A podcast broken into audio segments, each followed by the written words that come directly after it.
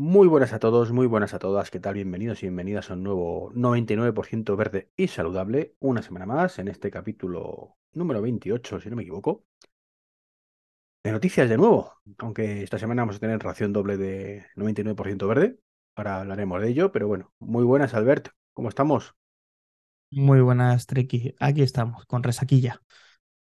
Prefiero preguntarte qué habrás hecho. Nada malo, nada que tú no hubieras hecho. Eh, no sé yo eso, ¿eh? No sé yo. Porque yo no tengo una resaca en mi vida. O sea que si tienes resaca es algo que yo no haría. resaquilla de cansado, no de beber. Ah, bueno, bueno, entonces sí, efectivamente. Entonces, mejor no te cuento mi semana. Eh, en fin, vamos a, un poco de noticia que vamos a tratar, de hacerla cortita, como diría nuestro amigo Flavio de, de Puro Mac. Y, y bueno, pues empezaremos con una noticia que se nos quedó por ahí perdida en el limbo la semana pasada. Y bueno, es el Peugeot 308, así, el E308 mejor dicho, que si no lleva la E delante, caca. No compré ningún coche que no ponga una E delante, porque todo lo, bueno ya la tiene la E, ¿no? Eso dicen, eso dicen. ¿Cuándo lo pues ¿Cuánto va a costar el 308? Pues mira, el 308 se nos plantea en tres versiones, en la versión Active, Allure y GT y se nos pone de base con un motor eléctrico de 100 kWh, 136 caballos, con una batería de 50 kWh. Esto, según Peugeot y según la WLTP, nos permite 340 kilómetros eh, de autonomía en la versión Allure. Lógicamente, pues en las versiones un poquito más potentes también puede ganar un poquito más de autonomía. Y el precio que marca Peugeot para venderlo en España es de 33.250 euros en la versión más básica. Pasando a 35.250 la versión Alur, que en este caso tendría 136 caballos, perdón, 136 kilovatios hora y una batería de 62 eh, kilovatios hora.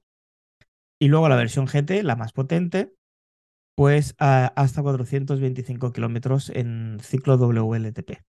Los precios, en este caso de la versión Alur, nos, eh, nos ponemos en 35.250, eh, 2.000 euros más que la versión básica. Y la versión más completa, la GT, nos ponemos ya en, agárrate los machos, 41.200 euros con IVA incluido.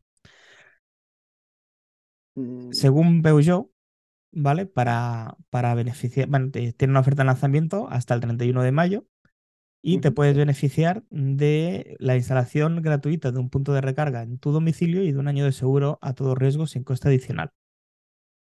Mm, bueno, te regalan 1.500, 2.000 euros más o menos. Eh, pues sinceramente, teniendo en cuenta cómo están los precios todavía, salvo los de Tesla, pues...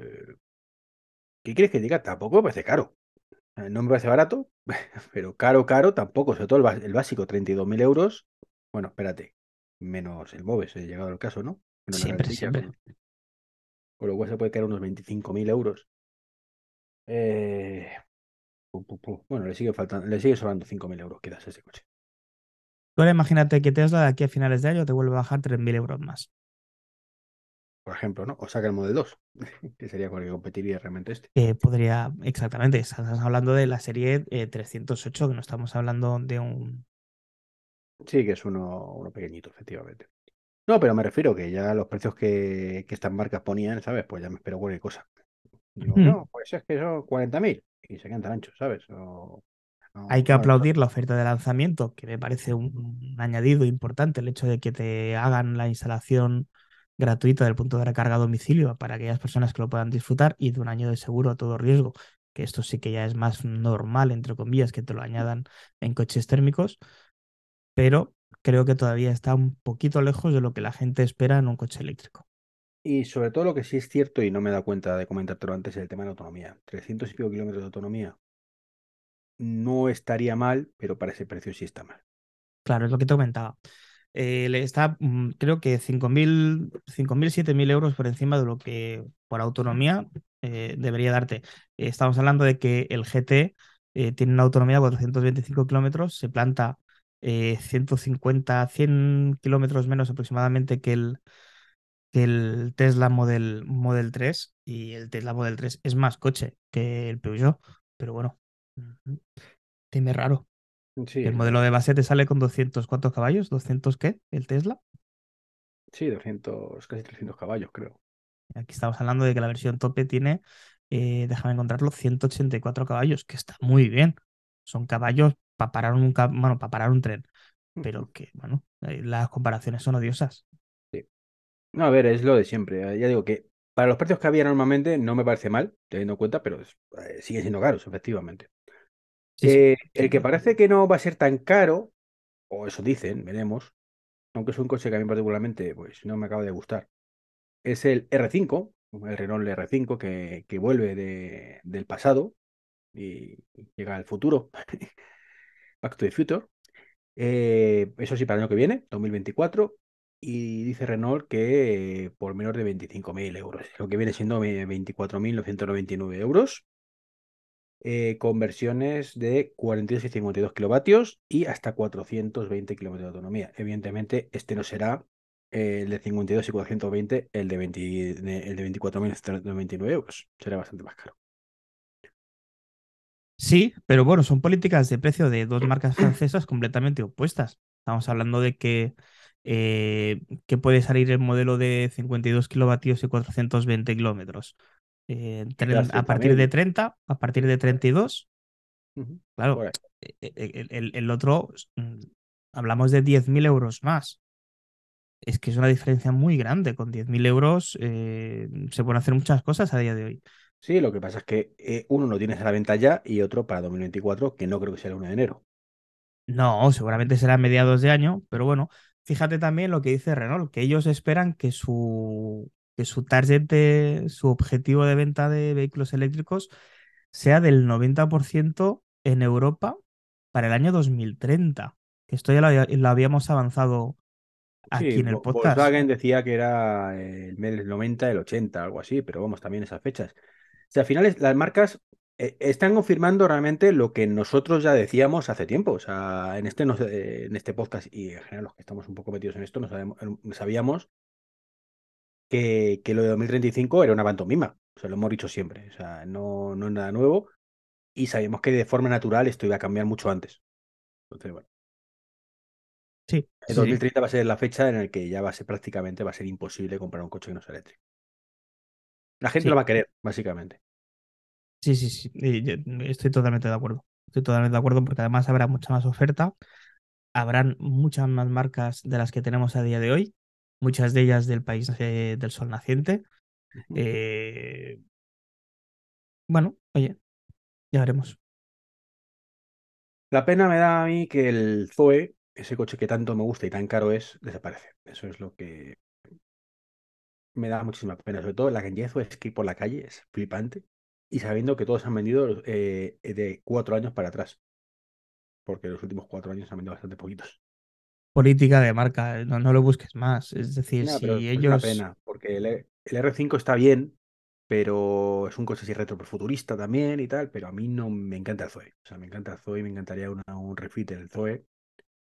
yo, yo soy la opinión contraria a ti, a mí el Zoe no me dice nada.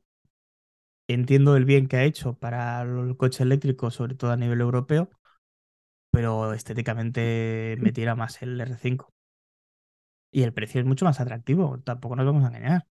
No, pero es que el Zoe debería costar esto. Es que es la historia. Debería, debería, Lo que pero no no. entiendo es por qué a día de hoy el Zoe no cuesta esto. Porque ya está más que amortizado. Es decir, o sea, no te digo ya que me hagas un refit, que es lo que he dicho antes. No me digo ya que me cambies el coche por dentro, por fuera y tal. No.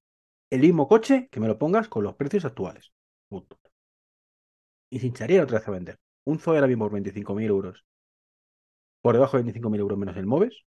Se hincharían a vender. Bueno, pues es que cuesta 35. Es que no, no Tú, tú que estás más metido en esto, eh, ¿no ha habido cambio de CEO desde que salió el Zoe eh, No, ahora no que sepa, no sé. sí, yo creo que sigue mismo el, el tipo este. No, no sé, no mismo. Bueno, A ver, que, que sigue siendo 25.000 euros, ¿eh? Conté con eso. O sea, que tampoco. Pero sí, bueno, ya pero es empieza a ser un poco que, más razonable. pero es que un coche un poquito en condiciones te llega ahí, ¿eh? Es muy fácil que sobrepase los 25.000 euros. Eh, menos las marcas como puede ser quizá, y sin saberlo, Skoda, o sobre todo lo que son marcas como Dacia y demás, que también son del grupo Renault. Es que Sí, sí. Eh, por cierto, Renault eh, R5 que tampoco llevará freladetero, como dice el amigo Lars. Mm, no tiene pinta de que tenga franca. Una pena, porque es de las mejores cosas que tienen los eléctricos. O sea, a mí me encanta tener el maletero delante para los cables o para, bueno, en mi caso la cama y tal, pero por lo menos los cables. Los tienes ahí en un sitito aparte que no, que no molesta. Con, con su tira LED recién instalada. Pues sí. ese, ese- un vídeo que hay pendiente por ahí de otros muchos, o sea que, que es terrible, no me da la vida. Eh, estamos diciendo que para el año 2030, más o menos entre el 80 y el 90% de la venta será eléctrico, el- suponiendo 2035 será el 100%, insisto, mucho antes que ocurría todo esto. Pero es que ya, están diciendo que para este 2023, a nivel mundial, un 20% será eléctrico de las ventas. Sí, sí, uno de cada cinco coches aproximadamente será, será eléctrico. Y esto se espera a nivel mundial. Eh, para que tengamos una idea, en Europa las ventas de coches eléctricos representan el 10% total de la venta de automóviles en este año 2023, presente. En China y Estados Unidos se espera que los coches eléctricos sean de hasta el 20% y el 15% en Estados Unidos. Eh, bueno, mm, es que todo va encaminado ahí, bien sea por las restricciones de las legislaciones pertinentes, o bien sea por el cambio de concienciación de la gente, o bien sea porque la oferta es mucho mayor a día de hoy y cada vez los coches eléctricos son más asequibles y más atractivos al público en general, pues eh, es que ya está sucediendo el cambio. Hablamos siempre de 2030 porque todo lo que encontramos se dirigen ahí, pero es que esta noticia nos hace ver que ya está pasando esto, que uno, aproximadamente uno de cada cinco coches es ya eléctrico en el mundo. En España vamos un poco atrasados, ya lo hemos dicho muchas veces. También hay una falta de concienciación importante en muchos temas. Ahora te comentaré una, una anécdota que me pasó literalmente ayer. Perdón. Pero lo que sí es cierto es que se vuelve en el ambiente ya que la gente se lo plantea. Por lo menos ya no es eso de no, no, un eléctrico, no. Ese es, bueno, me tengo que cambiar de coche. mm, quizás el próximo sea un eléctrico, a lo mejor todavía es un poco caro. Me compro otro, quizás es, eh, eh, sea un perfil. Pero hay otro perfil ya que ya en- enfoca al 100% en eléctrico. Es decir, eh, donde los que somos un poco más friki estábamos hace 3-4 años, de el coche, el próximo coche es un eléctrico sí o sí. Eh, ahora quizá no podía, que fue cuando me compré el Ioniq. Eh, pues está llegando ya un poco esa versión al público generalista. Un poco esto me recuerda cuando el WhatsApp, eh, que éramos unos fricazos y éramos cuatro, y, y toda la gente ¿para qué quieres el WhatsApp? ¿Y para qué? Ya tienes los SMS. Y no puedes estar sin internet en el móvil, ¿qué pasa? ¿Te da algo si no ves el correo? Pues llevas a casa y lo miras en el ordenador. Y dos, tres años después, pues todo el mundo lo tenía.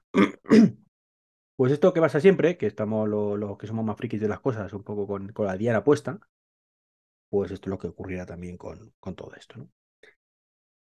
En fin, poco a poco. eh, la anécdota, por cierto, es de, concienciación. eh, estaba yo en, aparcado tranquilamente en Mercadona. Eh, aparcado normal porque no estaba cargando. O sea, fue, fue visita express eh, en, en una plaza normal y corriente porque no iba a cargar. Y fue un Mercadona donde los puestos que hay de, de eléctricos son de pago. Es decir, tú tienes para cargar, tienes que pagar, no es el que normalmente te cargo gratuitamente. ¿A cuánto? ¿A 22? A 25. A A 25. Con velocidad máxima de 11 en el caso mío, ¿no? Perdón. Y de pronto pues vi que llegó, creo que era un Kona, y aparca en la plaza de eléctrico. Había un montón de plazas libres normales, ¿eh? Y aparca ahí. Digo, anda, mira, uno que va a cargar. Y de pronto veo que salen dos mujeres, deja el coche aparcado y se van a comprar. Digo, pero estamos tontos. Estamos tontos. O sea, No quiero hacer yo aquí de abogado del diablo. Yo creo que hay mucha gente que todavía no sabe discernir que hay plazas eléctricas de las que no. Ya, ya, ya. Quiero, que pensar que es- es eso. No, no, sí, quiero pensar seguramente que es eso. eso. Y, y ya estaba en el coche y estuve tentado de salirme y explicárselo. Pero iba con la hora pegada y dije, ¿para qué? Pero sobre todo, o sea, yo podría haber entendido esa, jugada si no hubiera plazas libres. Es decir, tú llegas, está todo petado. Mira, tengo un eléctrico, pues que aprovecho y mira, lo pongo ahí y que nadie me va a decir nada, ¿no? Pero es que había plazas de sobra. Yo mismo estaba en una plaza normal, o sea, te lo estoy diciendo. Eh, Entonces, de verdad, que puede ser desconocimiento, no digo que no, pero falta esa concienciación de un puesto de carga a día de hoy. Otra cosa es que el día de mañana, cuando lo raro sea que no haya plazas con puesto de carga, eso llegará algún día, imagino. Eh, entonces, pues evidentemente, no todo el mundo tiene por qué necesitar cargar a la vez, pero a día de hoy, plaza con cargador es para cargar. Punto. No es para aparcar, es para cargar. Sí, sí. Mira, justo Otra cosa es que tengas que retirarlo después o no, según el concepto de la plaza. Es decir, si es un parking público, un parking donde vas a pasar el coche la noche, pues evidentemente llegará un momento que tu coche no estará cargando, pero no, no te vas a levantar a las 5 de la mañana a quitarlo. Pero es, media batalla perdida. Eh, justo ayer estaba en un parking que tenían que poner en la plaza de minusválidos que por favor no aparcara a la gente en un anuncio muy grande, porque si no a la persona que es minusválida le tocaba dar 700 vueltas para aparcar cuando tienen problemas de movilidad. Y si todavía nos cuesta eh, entender eso, con los eléctricos, de momento nos va a tocar batallar. Pero bueno. Efectivamente. Es más, es una cosa que jamás he entendido. O sea, yo, yo, yo lo pienso y sí, mejoraban muchísimo muchas veces las la plazas de aparcamiento para minusválidos, que están siempre vacías y tienes que dar mil vueltas para aparcar. ¿Vale? Mejoraba muchísimo. Porque muchas veces están desproporcionadas el número de plazas de aparcamiento para minusválidos, me refiero respecto al número de minusválidos reales que tienen ahí. Es cierto que con ese tema también hay un abuso por parte de, personas que tienen el carnet de minusválido que no son minusválidos. ¿Vale? De, no, es que como a mi padre tengo que llevarle de vez en cuando al médico, tengo la tarjetita. No, no está pensado para eso. Cuando vayas con tu padre al médico, aparcas ahí. Cuando vas tú solo, no aparcas ahí. Pero la gente abusa. Totalmente. Pero aún así, yo lo pienso y me sentiría mal. O sea, yo no me lo planteo aparcar en una plaza de minusválido solo por el. ¿Qué pensará la gente? O sea, decir, pero vamos a ver, ¿qué, qué, puñetas? O sea, que, no es un minusválido, afortunadamente. De bueno. Sí, sí. Bueno.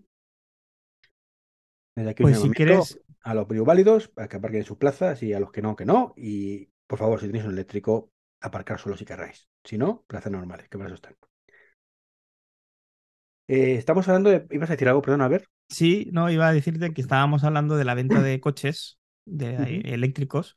Y ahora, si me permite, vamos a hablar de la venta de coches eléctricos, pero de segunda mano. Que ha caído hasta un 13% debido a los precios elevados. A pesar de que cada vez muy más. sencillo, ¿no? Muy sencillo. Si cuesta el coche 40.000 nuevo, o, sea, o 50.000 nuevo, pues tú lo puedes vender por 40. Si de pronto Tesla te baja en seis meses 6.000 euros el coche, pues tú ya no puedes venderlo por 40, tienes que venderlo por 32. Justo hace tres días hice ese, esa búsqueda en Wallapop y os animo a que lo hagáis. Puse eh, Tesla y me salieron coches de Tesla, lógicamente, Model 3 a 40.000 euros. Y son de estas cosas que a veces hago, me sabe mal, pero las tengo que hacer. Y entro en el perfil del usuario que lo vendo y le escribe. Y le escribo. digo, perdona, digo, ¿el precio que tienes es correcto? Sí, sí, sí, el precio es correcto. Digo, pero ¿sabes que lo tienes nuevo a este precio? Sin contar ayudas. No, pero es que claro, el mío es el long range. Pero es que no lo indicas en el anuncio, campeón. Ah, no, no, no lo he puesto. ¿Quieres decir que no lo he puesto? En plan, ¿qué me estás contando? Pero es que anuncios de estos de Tesla Model 3 entre 35 y 40 mil euros hay los que te dé el gusto y la gana. Yo no sé si la gente que, se, mm, que vende se piensa que somos tontos o es que simplemente lo que tú dices, no están al día de la bajada de precio de Tesla y por lo tanto no han bajado el precio de segunda mano. Pero es que es, vamos, es fuera de lo normal. Sí, sí, es totalmente absurdo. O sea, no, yo entiendo, evidentemente, que a todos nos gusta vender nuestro coche de segunda mano, mm, casi más caro que cuando lo compramos, si está claro. A nadie le amarga un dulce. Pero creo que hay que ser conscientes de las cosas y ser coherentes con ellas. O tú no te compras solamente el coche para venderlo, primero, salvo que quieras cambiarte de coche en, un plazo razonable de tiempo. Y segundo, pues las, normas son las que son, y es que tienes que vender tu coche de segunda mano más barato que nuevo, si no, no lo vas a vender. O sea, no. Da igual que sea on range, que lo que quieras. Esto me recuerda al caso de los Apple Watch con celular, que tú puedes ser un Apple Watch con celular, pero como sea la generación anterior, mm, me da igual. Me lo vendes a precio mucho más barato o, no te lo compro. O compro otro que sea sin celular, porque el celular a la gente le da igual. Yo soy de esos, yo soy de esos. Entonces, bueno, Así pues es. es la situación que es y han bajado Sí, pues un 13% y perfecto. A lo mejor con esto conseguimos un Zoe a un precio razonable en a un precio razonable. Sí, sí, además con batería propia, oye. Sí, Y hablando, y hablando de baterías, pues eh, no sé si te has enterado que la Universidad de Zhejiang, en China, ha Ah, conseguido una batería, tío, con ese nombre. ha conseguido una batería de litio que alcanza una densidad eh, de hasta 700 vatios hora por kilo. ¿Vale? Esto para la gente que no tenga conocimiento de ello, y yo me he tenido que informar, es ahora mismo aproximadamente más del doble que las baterías de litio convencionales, con lo que nos va a permitir una autonomía mucho mayor en los vehículos eléctricos con una mayor duración de batería y menor peso. Al señor Prieto se le empiezan a acabar los... Bueno, al señor Prieto y a, los haters en general, porque el otro día hubo un, derrumbe en un parking en, en Nueva York y ya estaban los lumbreras diciendo que era culpa de los coches eléctricos que pesaban mucho. O sea, que, que con eso te puedes imaginar, ¿no? Madre Luego, claro, tú miras las fotos del derrumbe y no hay ni un solo coche eléctrico. Son todo tanques sub, evidentemente, pues Estados Unidos, ¿qué, qué- qué esperas? O sea, el problema no, Sí. no es la batería que te pese el coche 300 kilos más. O sea, no, son coches grandes. Y si le sumas eso a un parking donde tiene no sé cuántas infracciones por daños de, de estructura, pues ni te cuento, ¿no? Entonces, bueno, pero el cuál es el coche eléctrico. Sí, sí, sí. Además, estas baterías también van a permitir tener eh, baterías de almacenamiento mucho mayores en cuanto a capacidad en menor espacio, No, que te va a permitir, sí, te van a permitir tener acumuladores en casa de energía mm, donde ya no tengas que dedicar una habitación demasiado grande para ello. También es una muy buena, una muy buena propuesta. La verdad es que maravilloso. La evolución que ha tenido todo esto en apenas 3, 4, 5 años es una, una cosa maravillosa que, que demuestra que cuando la gente o cuando tiene- hay interés real por mejorar las cosas se consigue. Y bueno, ahí vemos, por ejemplo, el caso de los móviles, que es lo contrario, ¿no? Que la, te duran, te llevan durándote lo mismo prácticamente desde hace años. poquito más, pero, pero ahí la- las tecnologías, por ejemplo, de, de móviles han- no, no tienen nada que ver con esto. Sí, sí, sí. Así verdad que sí. que, sí, desde luego maravilloso. Eh, a ver, y una de las cosas también que va a ayudar mucho esa bajada de los 25.000 euros y todo ese tipo de cosas es el, el tema del litio, que aunque es cierto que no hay tanto litio en las baterías como algunos, algunos piensan, que no son 500 kilos de litio, es una batería de 500, me- de no- 500 kilos, si no son 5 kilos de litio, es una batería de 500 kilos aproximadamente. Pues es que ha bajado un 70% de precio en estos meses, con lo cual, bueno, pues es una crisis para los que fabrican litio, bueno, para los que extraen litio más que fabricarlo, pero desde luego muy buena noticia, ¿no? Para los Sí, sí, sí. Sí, ha habido una serie de combinaciones y de factores, pues que, bueno, incluyendo una mayor producción de litio en todo el mundo, eh, y también a la desacelera- de- desaceleración del crecimiento de la demanda para los vehículos eléctricos, porque cada vez se necesita menos litio para poder hacer eh, esas baterías que nuestros coches a día de hoy necesitan, pues bueno, hace que eh, el precio del litio haya bajado bastante, hasta un 70% en los últimos eh, tres años. Además, países productores como Australia, Chile, Argentina y demás, que han crecido en la oferta eh, de extracción y demás, pues mm, hace prever que las baterías cada vez sean más y más baratas de producir, por lo tanto, se repercuta el precio final del vehículo eléctrico. Pero claro, es que el litio no solamente se utiliza para coches eléctricos, el litio se utiliza para cualquier otro tipo de batería que podamos tener en casa, desde la batería de nuestro teléfono móvil a la batería de nuestra consola portátil o a la batería de nuestro aspirador Rumba. Lo que pasa es que es cierto que la proporcionalidad de la batería respecto al precio global del producto en estos dispositivos es muy inferior, o, en los coches es muy superior, según queramos verlo. sin ningún género de No dudas, pero creo que nuestro que próximo iPhone baje mucho de precio por la bajada del litio. Me da a mí que no. No, de nuestro próximo iPhone te digo yo que, bueno, oye, que nos escuchen en manzanas y sabrán a qué, a qué nos referimos. Efectivamente. Pues caballero, creo que, que por hoy lo podemos dejar ya. Llevamos aquí un, un ratito ya, un poco va a ser más corto de lo habitual, eso sí, pero, pero porque esta semana va a haber ración doble, ración doble. Y el domingo en directo, además en riguroso directo, vamos a hacer una nueva mesa redonda. con auténticos cracks. Eh, eh, pondremos un enlace por si queréis estar en, los dotes del programa. Y emitiremos en directo por YouTube. Y debatiremos un tema muy interesante, y es que estamos hablando siempre de eléctricos como si solo Tesla tuviera coches competitivos. Y la realidad a día de hoy es que mucha gente no compra coches Tesla únicamente para ser eléctrico. Hay otras muchas marcas con muchos modelos. De hecho, hemos tenido en este podcast invitados que tienen o han tenido otros modelos con un grado mayor o menor de satisfacción. Y bueno, pues es cierto que, en la mesa redonda que tuvimos con el amigo Lars, Saúl López, eh, Antonio Rez y demás, pues había mucho Tesla sobre la mesa. Y, y, poco del resto. De hecho, no había nadie que tuviera un coche eléctrico y no fuera Tesla. Así que bueno, pues hemos, vamos a hacer una segunda mesa redonda, una tercera en este caso, porque hicimos hace poco una de dudas. Hablando de esto, de qué tal se sobrevive con coches que no son Tesla. Así que el próximo domingo, día 30, o el día 30 si escuchas esto después, domingo 30 de abril, a eso de las 22 horas hora española, pues tendremos el debatazo con los amigos eh, Egepal, que aunque tengo un Model 3 tuvo en 2008, con lo cual hablaremos de su experiencia, con Francisco Javier, que ya le hemos tenido por aquí, que nos habló de su Hyundai Kona y algún problema que tuvo, eh, con mi vecino Juan, vecino amigo, que tiene un Kia Azul, y también tiene sus más y sus menos. Estamos contentos en general, pero también tiene sus cosillas, como todo. Como todos. Estará de nuevo Moisés, que nos contará qué tal la experiencia con su con en Canarias, que es un ecosistema aparte. Sobre todo Nunca mejor dicho. Teslas allí. Y tendremos gente nueva también, como. Bueno, gente nueva no. Eh, Santi también estuvo con nosotros, hablando de su MG4, Santiago Pascual. Que, que estuvo, no, digo gente nueva que no estuvo en el debate anterior refería. Y vuelve a repetir, eh, en este caso nuestro amigo Lars, que, se va a pasar también por el debate, no por el Model 3 que tiene, sino por todos los demás coches que ha probado. Tienen la. Te diría que son unos cuantos, ¿verdad? Sí, creo que con una mano no te da. No te da. No te da Entonces creo que tiene un pelín de experiencia. Es más, podremos el, el debate solo con Lars, es decir, el resto fuera, no, no, es broma, es broma.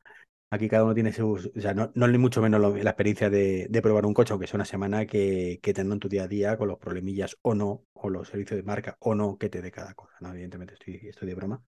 Pero sí es cierto que tiene un punto de vista único, o por lo menos que no podemos dar el resto, es que gracias a su canal, pues mm, ha probado muchísimos coches eléctricos, todos prácticamente, y los que no, pues es que no los ha probado todavía. Entonces, evidentemente, con ese bagaje, pues puedo opinar muy, muy, muy claro de, sirven, no sirven o, para lo que sirven. ¿no? Así que nada, invitaros a, ese directo, que por supuesto estará aquí Albert también como, como siempre digo, como futuro comprador de un coche eléctrico. Sin duda. A ver, esto es muy sencillo. Hay dos tipos de personas en el mundo. Los que tienen un coche eléctrico y los que tendrán un coche eléctrico. Ya está. No hay más. y yo que pensaba que eran los que habían tenido el iPhone original y los que no. No, no, no. Eso es eh, error, error del amigo Dani, pero no, error del amigo Dani. hay dos personas por el mundo que son las que tienen eléctrico y las que lo van a tener. esto es así. No, no hay más opciones por mucho que algunos se, se emperren en buscar eh, ataques marcianos y demás, pues para justificar que no, que no vaya esto, ¿no? Como el amigo Prieto, que bueno, que él no lo sabe, pero su próximo coche será eléctrico. Ah, mira, de, esto quería yo hablar, si me permite solamente un minuto. Me lo estoy pasando genial contestando a la gente en eh, el TikTok, que me salen vídeos del señor eh, Garaje Hermético y del señor Prieto. Me han hecho apostarme mi casa a que el tío decía que no tenía un punto de recarga cerca de su casa. Digo, no me creo que no tengas un punto de recarga cerca de tu casa y como cerca digo 10 kilómetros a tu casa. No me lo creo. Dice, apuéstate tu casa. Y yo en plan, ¿pero qué me estás contando? Es imposible, no me lo creo. Pero como esto no En un mapa dice, mira, ¿ves? es, una pasada. La gente, eh, eh, desde luego ya lo dicen, ¿eh? que el, el, que no hay más ciego que el que no quiere ver. Pero bueno. El garaje hermético, madre mía. off topic. Sí, sí. ¿Cómo le llamaban? A ver, eh, es que hay un canal de, YouTube que le pone nombre muy gracioso a las cosas, ¿no? Está. Eh, el garaje de Cromañón. de Cromañón. Cromañón le llama, le llama al de la garaje hermético. El de garaje de Cromañón.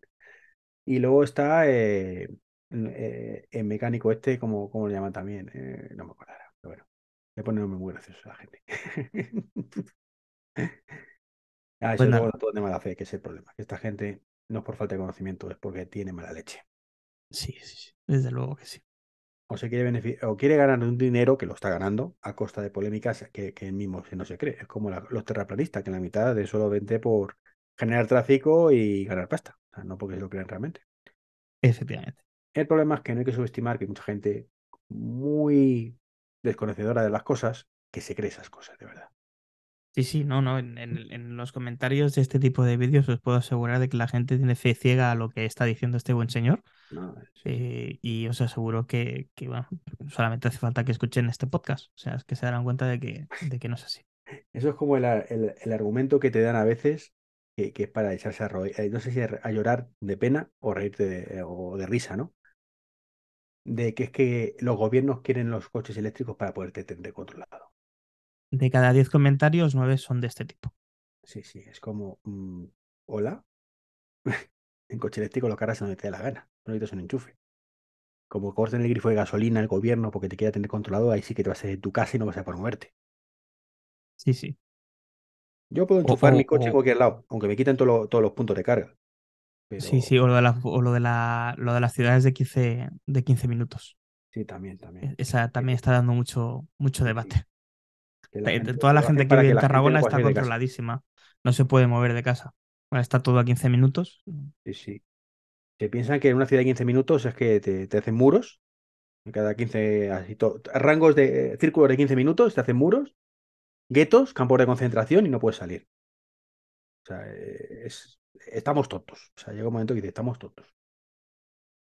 La O sea, realidad. ¿desde cuándo, supera- desde cuándo que tengas un hospital cerca de tu casa es un problema? Que si no te gusta ese, te vas a otro más lejos, pero por lo menos deja, el- deja que pongan un hospital de- cerca de tu casa. Sí, sí. Fíjate, yo aquí en Tarragona tengo en 15 minutos uno, dos, tres, tres hospitales. Pues claro, solamente tiene tres hospitales Tarragona, pero están todos a 15 minutos. Bueno, es que Tarragona es que, claro, Tarragona es una ciudad de 15 minutos. Está bien planteado. Sí, sí, sí. Eso está muy lejos, a 15 minutos. En fin, a ver, que un placer como siempre. Nos vemos el domingo. Sí, señor. Y, y nada, invitaros de verdad a que disfrutéis de, ese, de, ese, de esa mesa redonda, aparte de este podcast maravilloso. Ese episodio 29 que va a estar muy divertido, seguro, con anécdotas muy curiosas. Ya os adelanto que hay alguno que viene con, con el fusil cargado, que ha tenido una mala experiencia.